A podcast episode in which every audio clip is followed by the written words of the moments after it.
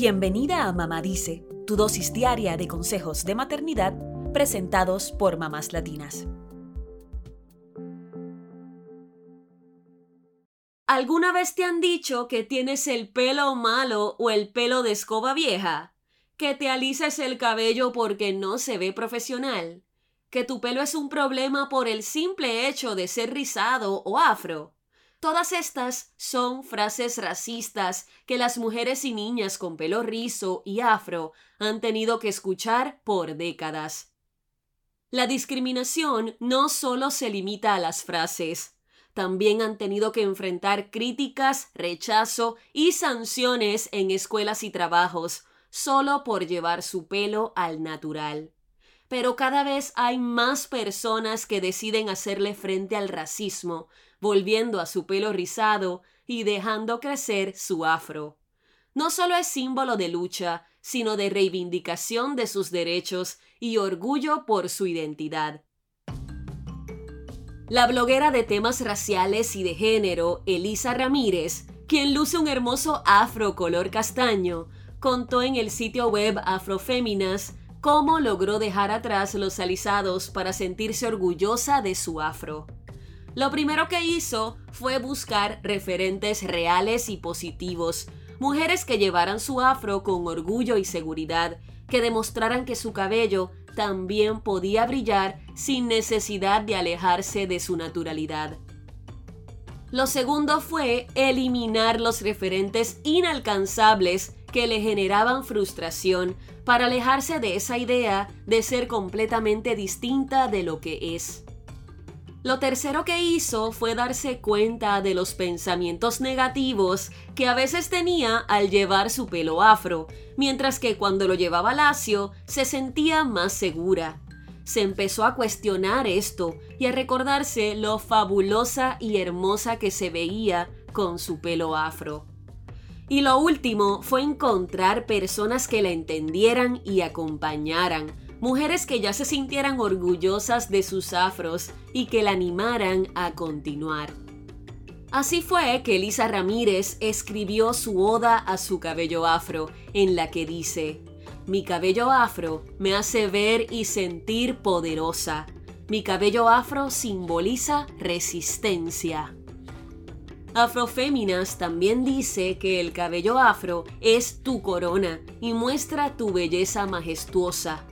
Al igual, señalan que el cabello afro o negroide tiene una explicación evolutiva.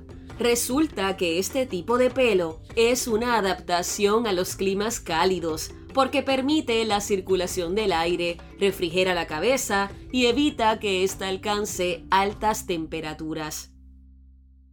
Y para sentirte orgullosa de tu cabello, nada mejor que hacer un ritual de cariños y cuidados. Para cuidar tu pelo rizado y afro, Afroféminas recomienda. Número 1. Utiliza tus dedos para desenredar el cabello y dar forma a los rizos.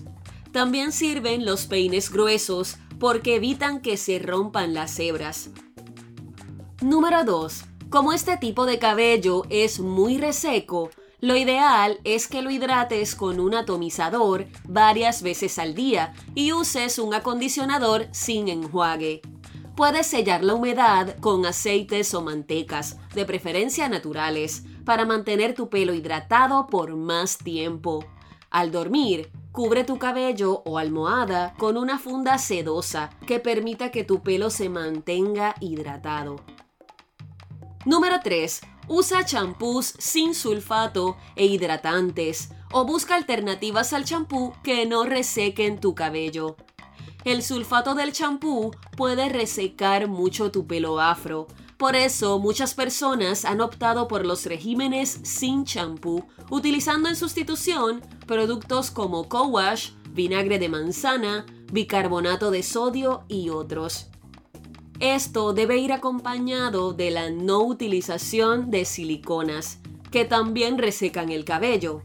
Lo mejor es que optes por productos naturales, como aguacate, plátano, coco y huevo.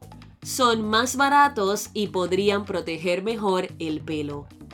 Número 4. Desenreda tu cabello varias veces por semana, utilizando toda el agua, aceites y acondicionador que tu pelo necesite.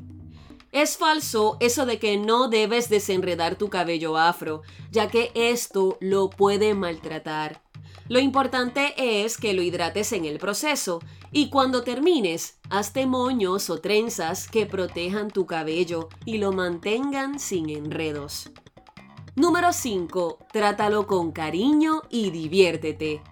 Cuando apliques tus productos, masajea el cuero cabelludo suavemente con los dedos, no con las uñas, y deslízalo de raíz a punta con amor.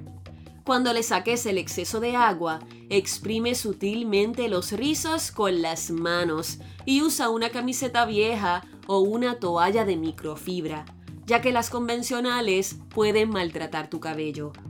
Y lo más importante, diviértete con el cabello.